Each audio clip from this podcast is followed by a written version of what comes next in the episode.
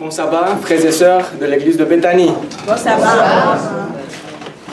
C'est un plaisir pour moi d'être avec vous pour la première fois.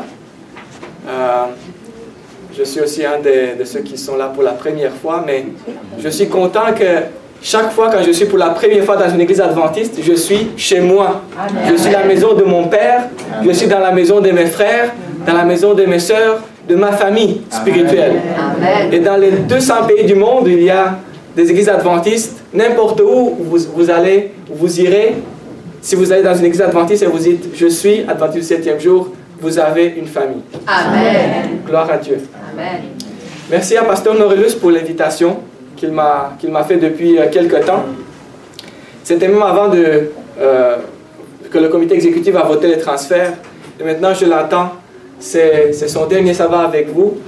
Euh, c'est sûr qu'il y aura un sabbat de présentation du nouveau pasteur. Et euh, là, on va, lui, on va dire quelques mots à l'égard de la famille pastorale, Pasteur Norelus et son épouse qui ont, qui ont travaillé parmi vous pendant un certain temps. Et, euh, mais j'aimerais dire, peut-être pour quelques instants maintenant, même si le temps est très court, j'aimerais dire merci Pasteur Norelus pour les services et merci à son épouse pour le service qu'ils ont, qu'ils ont eu parmi vous euh, pendant le temps qu'ils ont été assignés à votre Église. Et ce temps finit bientôt, mais le ministère ne finit pas. Et Dieu continue à les utiliser, à les envoyer pour servir dans d'autres églises. Et vous aurez à voir un autre pasteur qui va continuer à, trava- à travailler avec vous sur les projets que vous avez. Et ça sera, euh, vous, a- vous allez avoir une lettre peut-être la semaine prochaine euh, avec les informations concernant cela. Et je ne suis pas là pour, faire ça, mais j'ai pris le temps pour le faire parce que euh, j'ai compris que c'est comme son dernier sabbat et je suis aussi reconnaissant parce qu'il m'a, euh, il n'a pas dit, pasteur, peut-être euh, j'aimerais avoir un dernier mot avec mon église, mais il a toujours respecté l'invitation, il a dit, vous allez avoir la parole. Et je suis très reconnaissant et j'apprécie le, geste de Pasteur Norelus et votre invitation aussi. Et j'apprends aussi, j'ai appris cette semaine que, en fait, euh, le contexte est encore plus spécial parce qu'on a l'occasion de euh, consacrer un ancien que l'Église a élu. Et euh, je suis très content pour frère Messner Palan, c'est ça? Qui, qui avec son épouse Violette, est devant vous ici. Et mon message essaiera de, de cadrer avec cette euh, occasion spéciale. Et euh, je suis content chaque fois quand on, on a une- un ancien à consacrer, c'est-à-dire que l'Église produit des fruits. C'est-à-dire qu'il y a de croissance spirituelle parmi vous. C'est-à-dire qu'il y a un bon encadrement des disciples. Et les disciples grandissent et, et- et ont une croissance spirituelle qui leur permet de devenir des serviteurs du Seigneur. Et euh, c'est une occasion extraordinaire aujourd'hui dans votre église à Bethanie. La méditation d'aujourd'hui, je l'ai intitulée Le chemin de la grandeur. Parce que normalement, lorsqu'on pense à un ancien, on pense à un leader. Et quand on pense leader dans ce monde aujourd'hui, leader signifie quelqu'un qui est quelque part là-haut, n'est-ce pas? Mais j'aimerais vous inviter à regarder la grandeur aujourd'hui de la perspective de Dieu. De la perspective de la Bible. De la perspective de Jésus-Christ. Et j'ai mis une image. Et j'espère que l'image, des fois l'image vaut, on dit mille mots, n'est-ce pas? Est-ce que vous reconnaissez les pieds dans l'image? Amen. Comment est-ce que vous pouvez, parce que vous ne voyez pas la face de la personne, Non. vous ne voyez pas le visage de la personne, comment est-ce que vous reconnaissez ses pieds, chers frères et sœurs? C'est le trou. Avec le trou. Avec le trou. Merci. Je vous présente, chers frères et sœurs, les pieds de la personne la plus grande de cet univers. Amen. Je vous présente aujourd'hui, bon, c'est une image, c'est une illustration, peut-être c'est pas, mais, c'est une illustration des pieds qui ont été percés, les pieds de Jésus-Christ, qui est le roi des rois, qui est le maître de l'univers, qui est le créateur des mondes, des étoiles et des planètes et des galaxies et, du corps humain et de nous tous. Que celui que, que l'ange adore et qui a quitté son ciel, qui, a quitté son trône pour marcher pieds nus sur les, sentiers de, cette terre. Pour parler aux gens de l'amour de son Père. Pour parler aux gens du royaume de Dieu et du fait qu'ils sont aimés, qu'ils sont, qui sont les enfants de Dieu, qui sont, qui sont perdus et qui ont besoin de rétablir ce lien avec un Dieu d'amour. Et qui a même souffert, qui a été condamné injustement à la mort. Et qui a porté sa croix. Et qui même pendant qu'il mourait sur la croix, il a tendu sa main pour pardonner encore un être humain qui était à côté de lui. En montrant que de sa naissance et jusqu'au tombeau et jusqu'à la mort, il a été le sauveur de l'humanité. Amen. Le plus grand, c'est Jésus-Christ. Et le plus grand, lorsqu'ils ont voulu le prendre et lui mettre une couronne sur sa tête, le couronner comme roi, qu'est-ce qu'il a dit aux disciples? Non. Et puis lorsque ses disciples, parce que vous voyez, les disciples de Jésus, ils voulaient être plus grands. Et, en fait, le texte que Pasteur Neurelus vient de lire, c'est le texte qui dit, qui est dans le contexte où les, deux disciples, les deux frères, Jean et Jacob, voulaient être plus hauts que les autres et même leur maman est venue pour euh, demander pour eux. Et Jésus dit, vous savez que les chefs des nations les tyrannisent et que les grands les asservissent. Il ne n'en sera pas de même au milieu de vous, mais quiconque veut être grand parmi vous, qu'il soit votre serviteur. Et quiconque veut être le premier parmi vous, qu'il soit votre esclave. C'est ainsi que le Fils de l'homme est venu, pour vous, pour, non pour être servi, mais pour servir et donner sa vie comme la rançon de plusieurs. Frère Masner, Sœur Violette, voilà l'appel de Dieu pour vous. L'appel de Dieu pour vous ne cadre pas avec l'idée ou l'image de grandeur de ce monde. Mais voilà le chemin que vous, vous êtes appelés à suivre, le, chemin de Jésus-Christ. Et ce chemin, Dieu nous appelle tous à le suivre. Il m'a appelé moi, il a appelé Pasteur Norelus, il a appelé les anciens qui sont en place. Il va continuer à appeler des personnes à suivre ce chemin de sa grandeur. La vraie grandeur qui est le service qui vient d'un amour inconditionnel, un amour infini, un amour qui trouve sa source dans le Dieu d'amour. J'aimerais lire quelques mots d'abord pour l'Église, parce que quand on est, on est, on est un ancien, ce n'est pas juste l'ancien, sa famille, c'est tout le monde, c'est l'Église qui, est, qui, est, qui, qui participe. Et j'aimerais vous rappeler certaines choses. Voilà ce que la Bible dit. Obéissez à vos dirigeants et soyez leur soumis. En effet, ils veillent constamment sur vous puisqu'ils devront rendre compte à Dieu. Faites en sorte qu'ils puissent accomplir leurs tâches avec joie et non se plaignant, ce qui ne vous serait d'aucun profit. Chers frères et sœurs, être dirigeant n'est pas toujours facile. On a des fois des situations compliquées à gérer, des situations personnelles, des situations de projets de l'Église, des situations qui impliquent des personnes euh, et, des, choses compliquées. Des fois, en tant qu'être humain, on doit reconnaître qu'on peut, on peut trouver la difficulté pour collaborer comme il faut.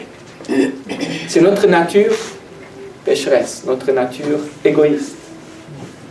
Mais ici, la Bible nous invite de respecter le travail de ceux qui sont, qu'on a élus. On a élu quelqu'un, on, a reconnu ses, ses qualités, on a reconnu les dons que Dieu lui a donnés. Maintenant, travaillons avec cette personne de la bonne manière. Donc, on vous invite, chers frères et sœurs, de collaborer bien avec vos dirigeants, avec vos pasteurs, avec le pasteur, avec les anciens, avec les officiers et les membres du comité. Collaborez bien. Et, et des fois, on peut peut-être, on, va, on va avoir des situations où peut-être on ne va pas être tous d'accord. Hein? Mais on peut toujours garder le respect en montrant notre, notre opinion différente. On peut toujours garder, garder l'esprit ouvert peut-être parce que nous, on ne voit pas toute l'image. Et Dieu, Dieu c'est pour cela que Dieu nous met en contact avec des gens différents. Parce que si on, est en contact et on partage nos idées, peut-être on va chacun voir ce que normalement on ne voit pas. Est-ce que c'est vrai ça? Donc respectons ce que Dieu fait pour l'autre et ce que Dieu a mis dans son cœur et ce que Dieu, a mis dans son cerveau. Et soyons ouverts les uns pour les autres. Mais toujours basé sur la parole de Dieu. Ne nous éloignons pas de la parole de Dieu, mais soyons ouverts pour la comprendre et pour, pour toujours approfondir la connaissance. Il y a un autre texte, Thessaloniciens, 1 Thessaloniciens chapitre 5. Nous vous prions, frères, d'avoir de la considération pour ceux qui travaillent parmi vous, qui vous dirigent dans le Seigneur et qui vous exhortent. Ayez pour eux beaucoup d'affection à cause de leur œuvre. Soyez en paix entre vous. J'aimerais vous dire, il y a deux mots que j'ai soulignés, considération et affection. Pourquoi affection? Vous savez, le travail pastoral, qui finalement, les, pasteurs, les anciens, ils partagent un peu les tâches pastorales. C'est sûr que le, pasteur le fait à temps plein, il le, fait toujours. L'ancien donne une partie de son temps pour le faire. Mais les tâches sont, très, très, très semblables. Ce travail est un travail assez lourd. Travailler avec des êtres humains, avec des situations compliquées, ça a une charge. Et ces gens ont besoin d'être soutenus. C'est sûr que Dieu les soutient. Il les a appelés, il va, il va vous soutenir toujours. Quand Dieu nous appelle, il nous, il nous soutient, il donne, de la force. Mais on a besoin de montrer aussi notre soutien fraternel. Considération et affection. Mais j'ai aussi un message pour vous, frère euh, votre attitude maintenant. On a, on a parlé maintenant de, de l'Église, maintenant on va parler des dirigeants. Paissez le troupeau de Dieu qui est sous votre garde, non par contrainte, mais volontairement, selon Dieu. Non pour un gain sordide, mais avec dévouement. Notre objectif est de répondre à l'appel de Jésus et de imiter, de refléter ce qu'il a fait pour son Église. Nous devons continuer à faire ce qu'il a fait pour son Église. Et votre appel aujourd'hui, ça vient de votre relation avec Jésus. Jésus, a dit, je suis le cep, vous êtes les sarments. On ne peut pas faire accomplir notre ministère si on n'est pas en Jésus-Christ. On a besoin chaque jour d'être raciné en Jésus-Christ. Notre relation avec Jésus va dicter notre efficacité dans le ministère. Ça, c'est essentiel pour chaque personne qui est appelée.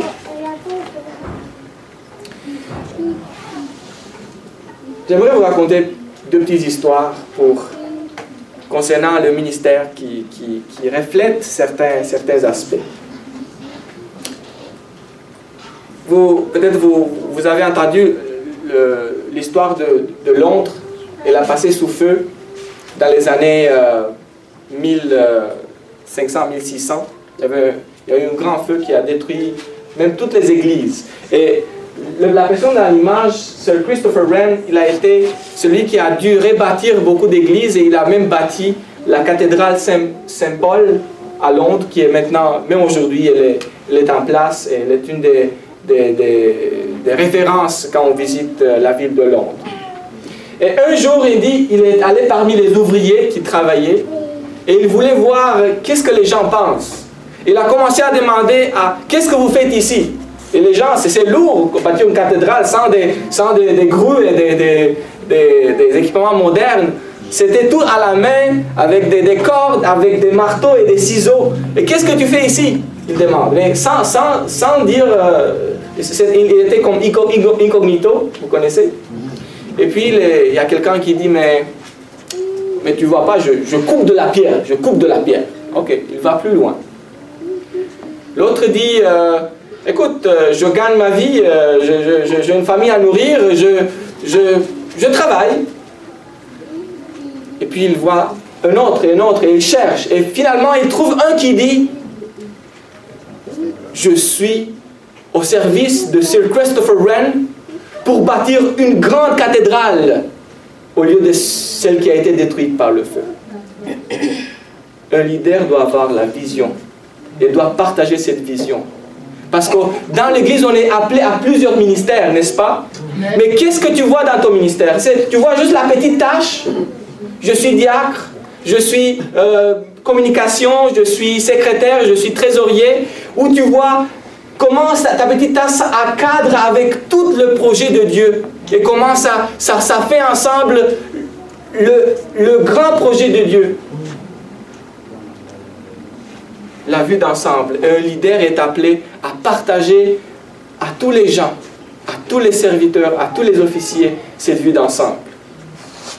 Aussi, j'aimerais partager avec vous une autre histoire. Vous connaissez Martin Luther King, qui a été euh, à la tête du mouvement pour les droits de, l'homme aux États-Unis.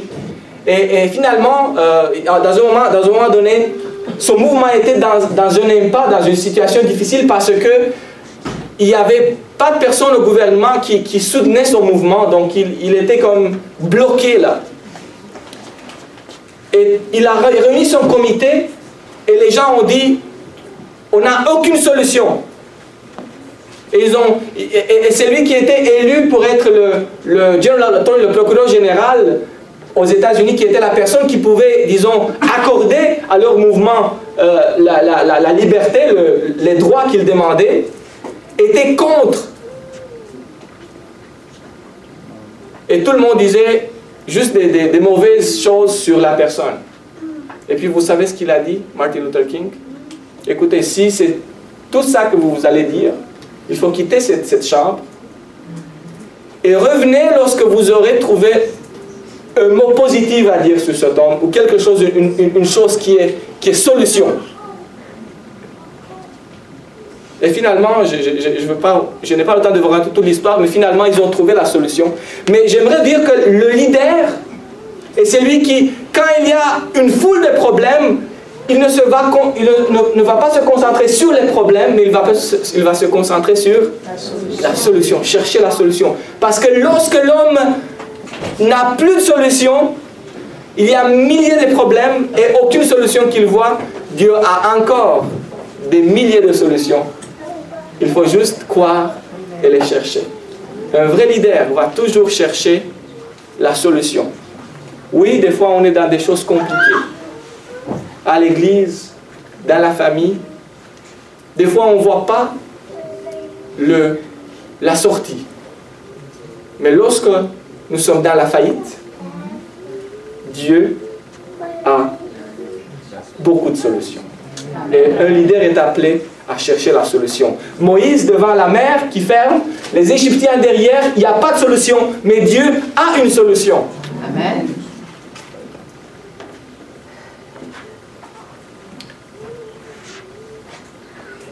Je vais, pour, euh, pour le temps, je vais passer certains, certains euh, il faut aussi travailler en équipe. Dans le peuple de Dieu, on n'est jamais appelé seul. Jésus a élu combien? Il a, appelé combien? Douze. Mais pas seulement douze, parce que le cercle, si, si, on voit, il y avait beaucoup de cercles. Il y avait un cercle qui était proche, et puis beaucoup d'autres cercles. Il y, avait, il y avait même beaucoup de disciples. On parle de 70, on parle de On parle de beaucoup dans la Bible. On n'est jamais appelé seul, parce que Dieu appelle tout le monde. Et le même Dieu qui m'a appelé moi, il veut appeler chacun à son ministère. Et nous, on doit le reconnaître et on doit permettre à Dieu de faire son travail. Et on doit travailler ensemble. Parce que celui qui m'a appelé moi, il a appelé aussi mon frère, il a appelé aussi ma soeur, il nous a appelés tous. Et on doit travailler ensemble avec Dieu et ensemble les uns avec les autres. Amen. Conquérant Pacifique, page 41. À l'école du Christ, les disciples avaient été amenés à sentir la nécessité de recevoir le Saint-Esprit. Comment est-ce qu'on va être unis, chers frères et sœurs? C'est par le Saint-Esprit qui habite nos cœurs. Humainement, notre nature pécheresse va toujours être en conflit parce que notre nature égoïste, c'est comme la, la, nature de Jacob et, euh, euh, et, Jean qui voulaient être au-delà de leurs frères. Mais le Saint-Esprit va nous apprendre l'humilité, va nous apprendre à travailler ensemble, à reconnaître que les dons de Dieu sont variés et sont partagés à tout le monde. C'est par cette puissance que s'acheva leur formation. Par quelle puissance? Par la puissance du Saint-Esprit. Et qu'ils entreprirent l'œuvre de leur vie. Ils n'étaient plus des hommes ignorants et sans culture. Ils ne formaient plus un groupe d'unités indépendantes ou d'éléments discordants et inconciliables. Ils ne plaçaient plus leurs espoirs dans les, grandeurs terrestres. Les grandeurs, quel type de grandeur? Terrestre. Ils n'étaient qu'un cœur et qu'une âme. Le Christ occupait toutes leurs pensées. Qui occupait toutes leurs pensées? Le chemin de la grandeur, c'est le chemin de suivre Jésus. Et l'avancement de son règne était leur seule ambition. Seule ambition. Par l'esprit et le caractère, ils étaient devenus comme leur maître et chacun reconnaissait qu'ils avaient été avec Jésus. Le pouvoir du Saint-Esprit. Il faut la demander, plaider pour elle chaque jour, chaque matin, chaque soir, devant chaque problème, devant chaque défi. Demandez-la pour nous-mêmes et pour nos confrères et, sœurs, afin de pouvoir travailler ensemble sous le Saint-Esprit, sous, le même, sous la même dirigeance du berger divin. Je me rappelle, et maintenant je vais parler un peu des transferts des pasteurs. J'ai euh,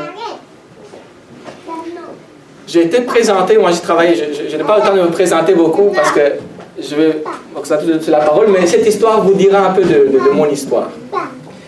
Euh, j'ai travaillé en Roumanie, en Belgique et puis au Québec. Donc j'ai travaillé dans, trois pays. Et quand j'étais appelé en Belgique, il y avait besoin d'un pasteur qui parlait le français le roumain. Il y avait un district, euh, plusieurs églises roumaines, une église francophone. Et le pasteur qui avait desservi les églises roumaines, c'était un pasteur roumain de la France qui euh, venait pour aider, mais il avait développé une bonne relation avec les églises et même il voulait la voir vraiment parce que c'était un bon pasteur. Il avait comme euh, six pieds plus, c'était très grand, très costaud. Et euh, les gens l'appelaient Moïse. Moïse parce qu'il a fait une excursion avec eux sur la vallée de la Loire en France, à Paris. Et puis il parlait, il parlait fort, les gens le suivaient. C'était comme Moïse et le peuple de Dieu. Et il l'appelait, depuis lors, il l'appelait Moïse. Et maintenant j'arrive, plus petit, plus jeune, inconnu. Et voilà, Moïse est là, et moi je suis... Euh, et, puis euh, les gens, même l'ancien prend la parole. Euh, ils disent des choses sur moi, ils ne me connaissaient pas, c'est sûr, et maintenant je dois me présenter. je dois, je dois, je dois, bon, et j'ai dit, frères et sœurs, c'est très difficile de venir après Moïse. C'est très difficile de venir après Moïse parce que Moïse, il est grand, il a fait beaucoup de choses, il a fait beaucoup de miracles, et puis euh, Dieu a fait des choses merveilleuses à travers lui. Mais j'ai dit, le même Dieu qui a choisi Moïse pour faire son, travail, a choisi aussi Josué. Et j'aimerais vous dire aujourd'hui que ce n'est pas Moïse qui a, par, lequel Dieu a conduit le peuple de Dieu au Canaan, mais c'est par Josué. Et en respectant, tout en respectant l'appel de chacun, il faut aussi être conscient que Dieu appelle différentes personnes pour différentes pour accomplir différentes tâches, pour accomplir différents projets. Et il faut... On ne peut pas être tout ou tous. Moïse va être Moïse et Josué va être Josué et Paul va être Paul et Barnabas va être Barnabas et Pierre va être Pierre, et chacun va être selon ce que Dieu, selon son expérience avec Dieu, selon ce que Dieu l'appelle à accomplir. Et ce que je te demande, je vous demande à chacun, c'est qui êtes-vous dans le plan de Dieu? Je ne veux pas être une autre personne. Je ne veux pas être... Je, je veux être celui que Dieu m'appelle à être et Dieu va accomplir des grandes choses par ceux qui sont conscients que Dieu les a appelés pour accomplir quelque chose de spécial et ils doivent prier, Seigneur, qu'est-ce que tu veux que j'accomplisse? Travaillons ensemble et respectons les leaders parce que chacun a ses dons, Moïse et Josué et chacun pour l'œuvre de Dieu. Et euh, quand on parle des leaders, je me rappelle de, Jean-Baptiste et j'aimerais vous dire deux mots sur Jean-Baptiste. Jean-Baptiste, Jésus a dit, il n'y a personne parmi ceux qui sont nés des femmes qui, est plus grand que Jean-Baptiste. Et j'aimerais lire le commentaire de, de Madame White. Qu'est-ce qui fait la grandeur au vœu du ciel? Non pas ce qui fait la grandeur selon l'estimation du monde, ni la richesse, ni le rang, ni la noblesse, ni les dons intellectuels considérés en eux-mêmes. Si l'on doit prendre en considération la grandeur intellectuelle, indépendamment de toute considération supérieure, alors Satan est digne de nos hommages. Comprenez-vous? Lui, lui dont les capacités intellectuelles n'ont jamais été égalées par aucun homme. Quand don est mis au service du moi, plus il est grand, plus grande sera la malédiction qu'il pourra devenir. Dieu n'estime que la valeur morale, il apprécie surtout la charité et la pureté. Jean était grand aux yeux du Seigneur dès lors qu'en présence des envoyés de Saint-Hédrin, du peuple et de ses propres disciples, il s'était abstenu de rechercher des honneurs pour sa personne et avait montré à tous Jésus en qualité de Messie promis. Sa joie désintéressée en rapport avec le ministère du Christ dénotait la plus haute noblesse accessible à l'homme. Chers frères et sœurs, voici la grandeur que Dieu aimerait qu'on puisse atteindre tous. La grandeur de présenter Jésus-Christ. Il ne fut pas donné à Jean de faire descendre le feu du ciel ou de ressusciter un mort comme l'avait fait Élie, ni de brandir la verge du pouvoir de Moïse au nom de Dieu. Il avait été chargé d'annoncer la venue du, Seigneur, du Sauveur et d'inviter à se préparer en vue de cet avènement. Il avait accompli si fidèlement sa mission que ceux qui se rappelaient ce qu'il leur avait enseigné au sujet de Jésus pouvaient dire tout ce que Jean a dit de cet homme est vrai. Tout disciple de maître est tenu de rendre un témoignage semblable.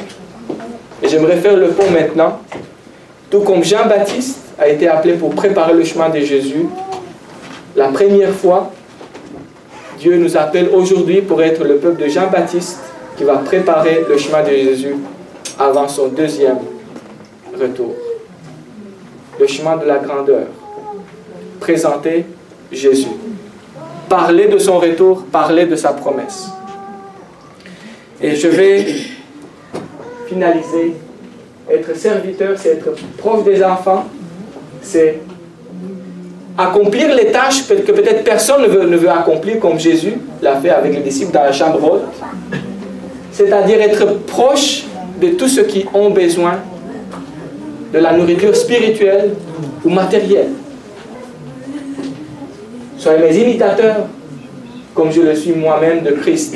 Et la seule, la seule manière qu'on peut imiter, c'est de de lire l'histoire de Jésus, de lire l'histoire de ses disciples, de se nourrir et, pour, et de comprendre ce qu'ils ont fait.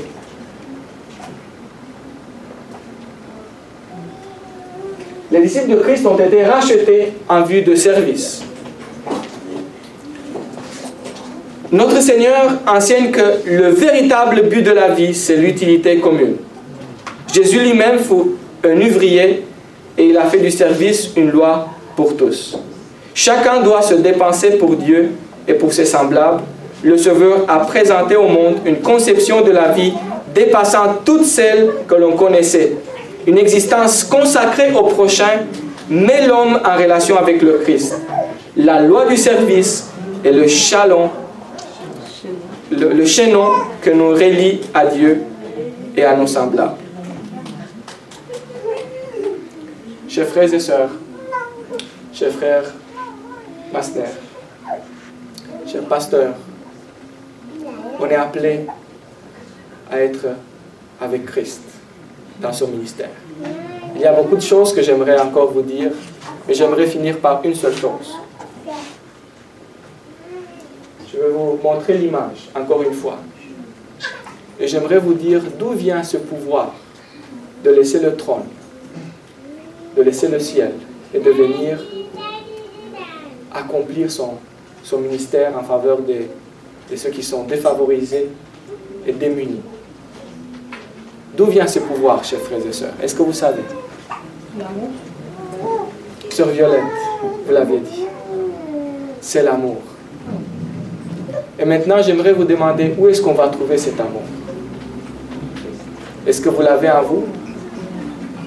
Oui, vous l'avez en vous, mais juste si vous l'avez si vous l'avez reçu de la source de l'amour qui est Jésus-Christ. Parce que Jésus, il est grand sur le trône du ciel.